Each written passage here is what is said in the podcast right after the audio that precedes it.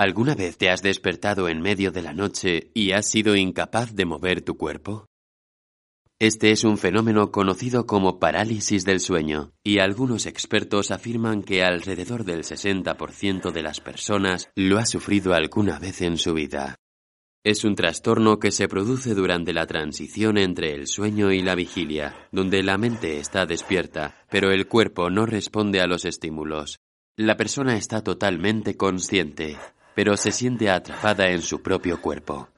Además, en el 30% de los casos suelen aparecer alucinaciones auditivas y en el 15% de los casos alucinaciones visuales o sensación de una presencia invasora alrededor. Si alguna vez has sentido algo parecido, seguramente lo primero que hayas hecho ha sido buscarlo en Internet.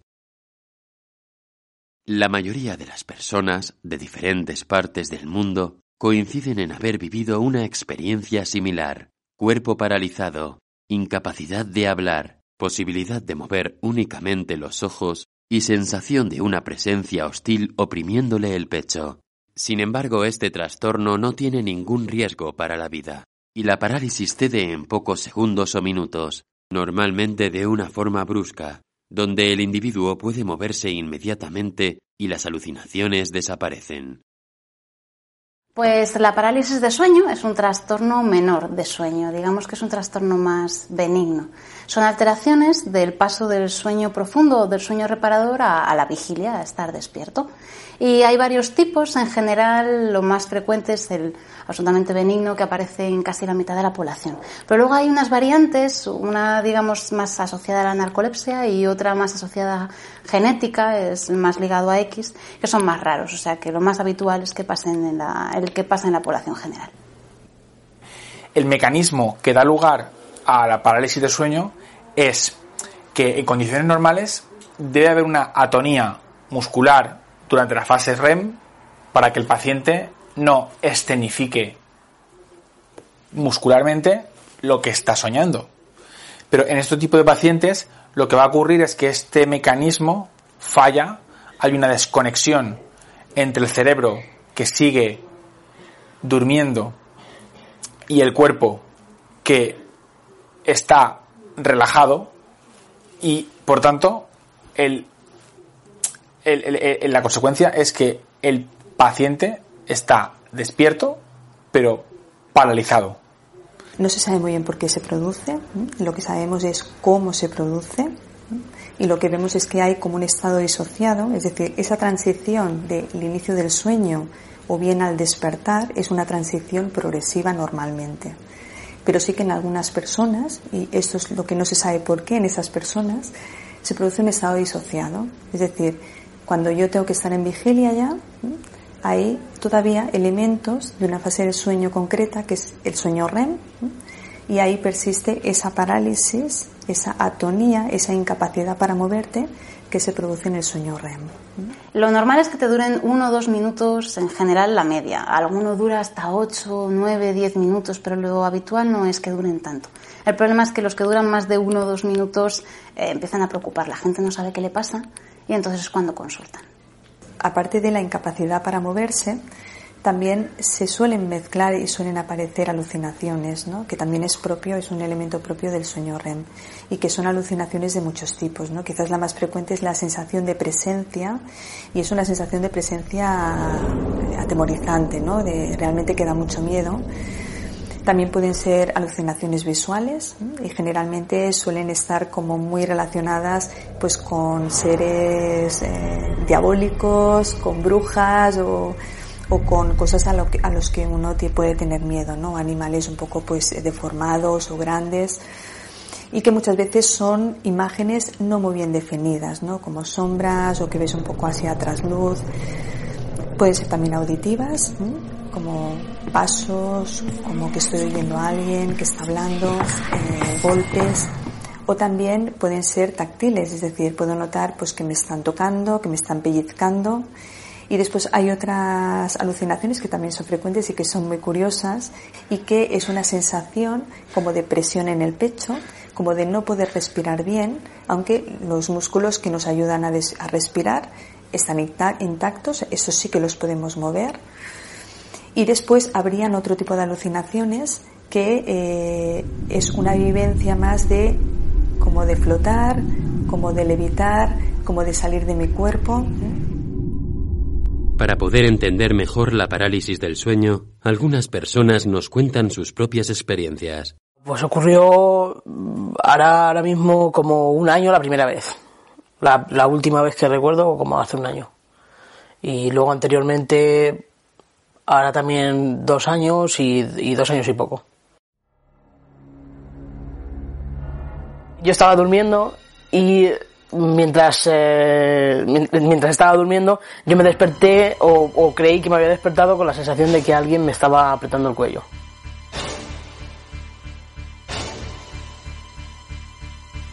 Y, y no podía ni moverme, ni hablar, ni nada, nada, solamente tenía la sensación de que me estaban ahogando. Pues era como una sombra y no podría decir si hombre, si mujer o si nada, era como una sombra, pero yo sentía que la sombra estaba abalanzada sobre mí y, y apretaba el cuello, sentía como, apretaba el cuello. No consigues saber si lo que te está pasando es que estás soñando o que te está pasando algo real, pero tú no eres capaz de, de moverte. Esa es la sensación que da.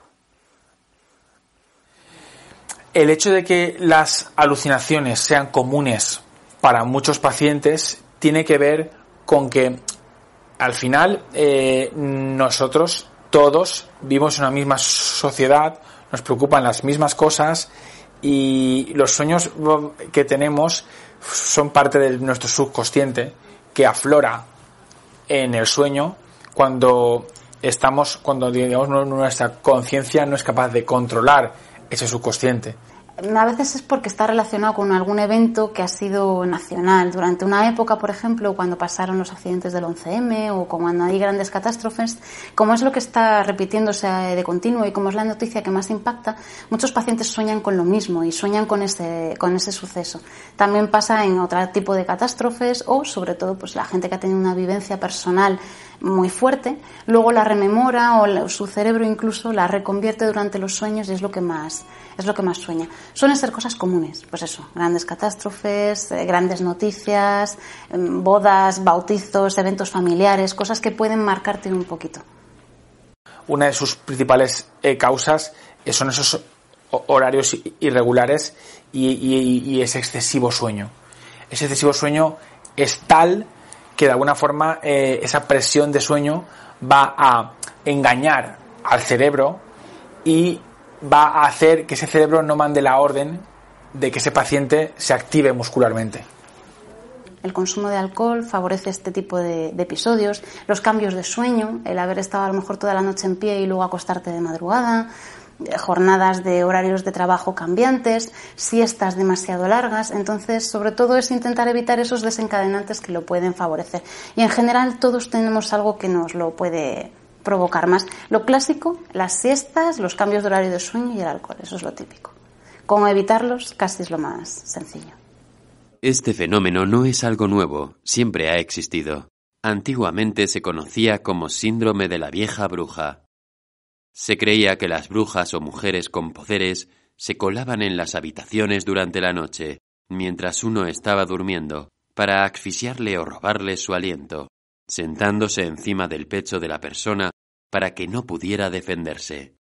En otras épocas o lugares se ha relacionado con visitas del diablo o seres demoníacos, espíritus malvados o incluso abducciones alienígenas.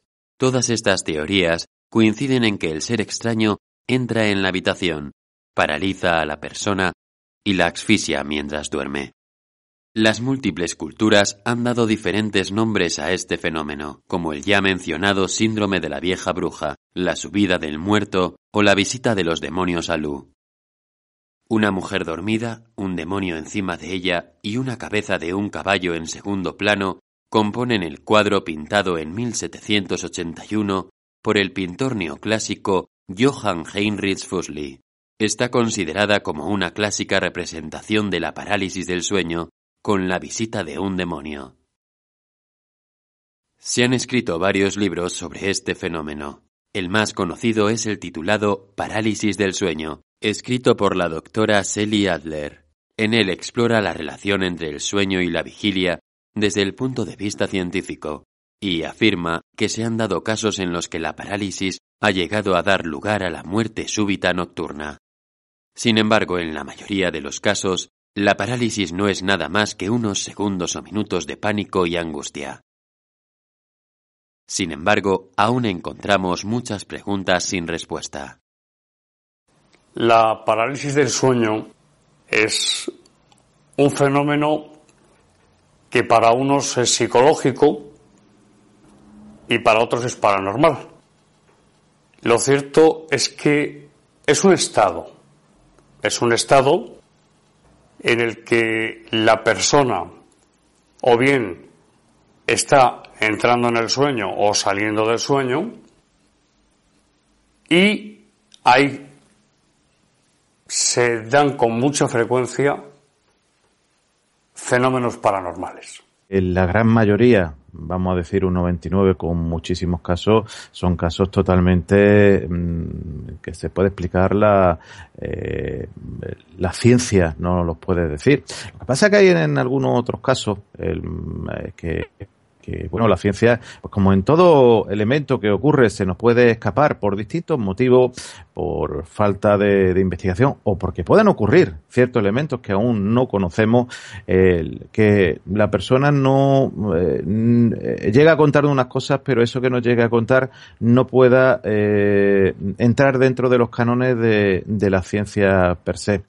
Las parálisis del sueño que se asocian muy frecuentemente a alucinaciones eh, son alucinaciones que, mm, bueno, característicamente son bastante eh, comunes en todas las personas que tienen parálisis del sueño, ¿no? Son bastante repetitivas y que tienen que ver, pues, con el miedo, con, con, estas imágenes diabólicas.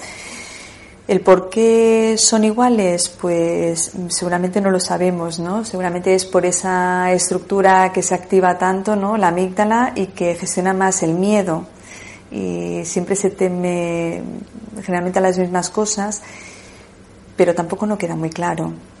Mm, la primera vez que me ocurrió, que fue en, 2011, eh, mm, me di cuenta cuando ya había despertado y dije, ¿qué es lo que me, había, me ha pasado? Y creí que había sido un sueño. luego ya me empezó a pasar más veces. Noté, o sea, cada vez que me pasaba, eh, me quedaba un poco más en ese estado, mm, tenía curiosidad, experimentaba un poco más, que también tenía miedo, pero tenía curiosidad y me di cuenta de que no, de que no era, no podía ser un sueño, aunque mi madre me decía que sí. Lo vamos a considerar un problema dependiendo de la frecuencia y de la intensidad, pero también de la vivencia de esa persona. Por ejemplo, en ciertas culturas, igual el tener una parálisis del sueño significa que estoy poseído. Entonces, ciertos factores van a hacer que eso pueda ser un problema o llegar a ser un trastorno en sí, ¿no? Como recoge la clasificación de los trastornos del sueño, ¿no? Suele empezar con la sensación, con una sensación diferente en tu cuerpo que sabes que ha pasado algo y de tantas veces que me ha pasado yo ya sé qué es lo que va a ocurrir, porque siempre eh, sientes como que tu cuerpo entra en otro estado y cuando quieres intentar moverte ya no puedes, no puedes articular palabra, no puedes hablar es como si estuvieses encerrado dentro de tu cuerpo y lo único que puedes mover son los ojos. He llegado a ver formas que no se parecen a las cosas que están en mi habitación, escuchar sonidos repetitivos y muy raros como con altavoces por toda la habitación, o silbidos o, sonidos, pero todos parecen articulados con la boca. También notaba que en el borde de mi campo visual la habitación comenzaba a deformarse a girarse para como si lo estuviese tragando un agujero negro. Si consigo pararla antes de que termine, antes suele durar un minuto, eh, si consigo pararla entonces no me ocurre nada, pero las últimas veces digo a ver qué pasa. Entonces me quedo, me quedo tumbado boca arriba y siento que me estoy levantando de, que, que estoy saliendo de mi cuerpo, no llego a salir completamente, pero suelo inclinarme un poco para afuera como si, eh, como si el punto de apoyo fueran los pies. Solo te hay un momento en el que solo tus pies están en contacto con, con la cama porque te vas levantando muy poco a poco, aunque es muy complicado porque es como tener la parálisis mientras tu cuerpo se levanta involuntariamente. Lo más lejos que he llegado ha sido levantarme eh, más o menos a la mitad, y, no, no he podido pasar de ahí, pero la sensación no sientes que estás en tu cuerpo para nada. Tu cuerpo es como si estuviese hecho de, otro material muchísimo más ligero y durante desde el principio de la parálisis hasta el final eh, a tu cuerpo le acompaña un hormigueo y una sensación de que, da la sensación de que no estás en tu cuerpo realmente. Achacar el fenómeno a una actividad cerebral pero cuando hay elementos que indican paranormalidad, no es, en mi opinión, coherente.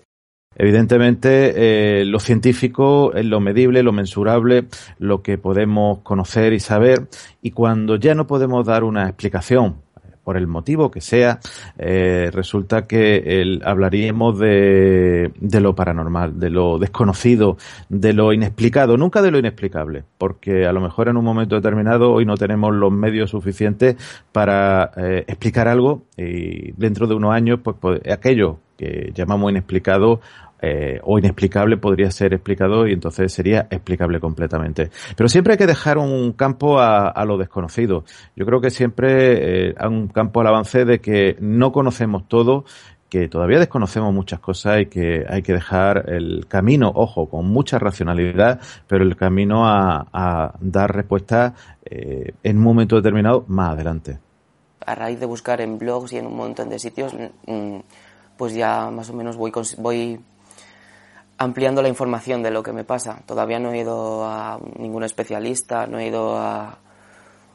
A veces creo que igual me pueden tomar por loco, pero o que no es algo de importancia, pero todavía no he ido a que, a que me aconsejara un especialista, un doctor. Pues destaco una paciente, una adolescente con narcolepsia, que bueno, le comenté si me podía escribir un poquito mejor ¿no? su vivencia de la parálisis del sueño y esas alucinaciones que se entremezclaban. Dice, una noche tuve un sueño muy extraño que me dio mucho pánico porque noté como si entraran a robar a mi casa unos hombres. Yo tenía los ojos abiertos pero no podía mover el cuerpo ni hacer nada. Empecé a escuchar ruidos, susurros, a notar como si me tocaran, me picharan algo en el pie para dormirme y poder cogerme. Yo intentaba mover el cuerpo pero no podía y mi respiración era muy muy nerviosa hasta tener como taquicardias y hiperventilaciones. Así estuve toda la noche sufriendo hasta que sonó el despertador y pude mover el cuerpo entumecido, encender la luz y lo primero que hice al levantarme fue mirar por toda la casa para ver si habían movido o robado algo, muy nerviosa y despertando a mis padres, pero no había ningún cambio en mi casa, todo estaba intacto y eso me creó un choque porque ¿cómo podía haberlo soñado todo si tenía los ojos abiertos?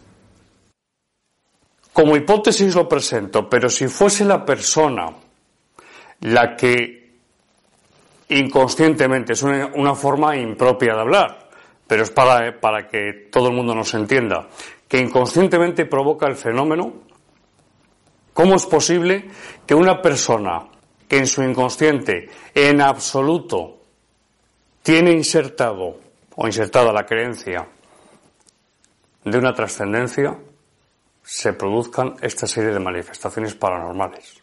Eh, ha habido algunos casos eh, que yo he tenido constancia de, personas que, que incluso pues han tenido heridas, heridas corporales eh, no autoinfligidas que tampoco podíamos eh, achacar a, evidentemente a, la pareja ni, ni, a ellos mismos. Entonces, en un momento determinado, eh, te queda la, la, duda de qué es lo que ha ocurrido eh, en ese momento. Otros elementos. Olores. Esto es muy importante. La persona puede percibir y percibe, en algunos casos, si es un familiar difunto, la colonia que utilizaba. Esto me lo he encontrado. Si es una aparición maligna, olores desagradables. En las parasonias hay eh, muchos casos que, te pueden llamar la atención. A mí el, tema del sonambulismo es un tema que, me atrae. Eh, evidentemente eh, las parálisis del sueño, eh, yo llegué a conocer a, una, persona, eh, pareja de un muy buen amigo mío, que refería que alguien se le sentaba eh, a su lado en la cama y que incluso la destapaba. Claro, esta persona pues mm, no tuvo otra cosa que hacer eh, que poner una cámara en el dormitorio, dormía con esta persona, por si acaso, pues que esta persona se destapaba o esta persona, pues había una reacción simplemente fisiológica. Bueno, el vídeo que yo pude ver, breve segundo, mostraba que, como las películas, sin no está montaje, hay que pensar que en realidad eh, la ropa, sin hacer ningún esfuerzo, bajaba varios centímetros sin que nadie la bajase y sí se veía en una parte de la cama como si hubiese un pequeño eh, hundilón en ella.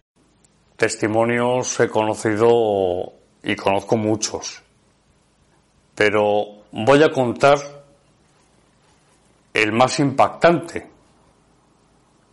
el que más me ha impactado como persona y también como estudioso de la, de la parapsicología. Es un caso de hace unos años de un chico que estando eh, dormido empieza a despertarse y se siente completamente paralizado. A la izquierda de su cama había un sillón y ahí, de detrás del sillón, surge de repente un ser, vestido de frac. Él me comentaba, sentí en ese momento una oleada de malignidad espantosa. Era un rostro como desfigurado, pero no solamente eso, todo el globo ocular era negro. La aparición fue caminando y en ese momento se escuchaban en el parquet ya antiguo de la casa las pisadas de alguien como si fuese alguien físico. Se abalanza sobre él con las manos por delante, sencillamente para estrangularle. Y este chico, muy devoto eh, por aquel entonces, invocó, llamó, pidió ayuda a las alturas. Y en ese momento, este ser tan horrible se queda paralizado, es decir, no puede seguir. La mano izquierda se la puso sobre el vientre y señalándole le miró y soltó una tétrica carcajada.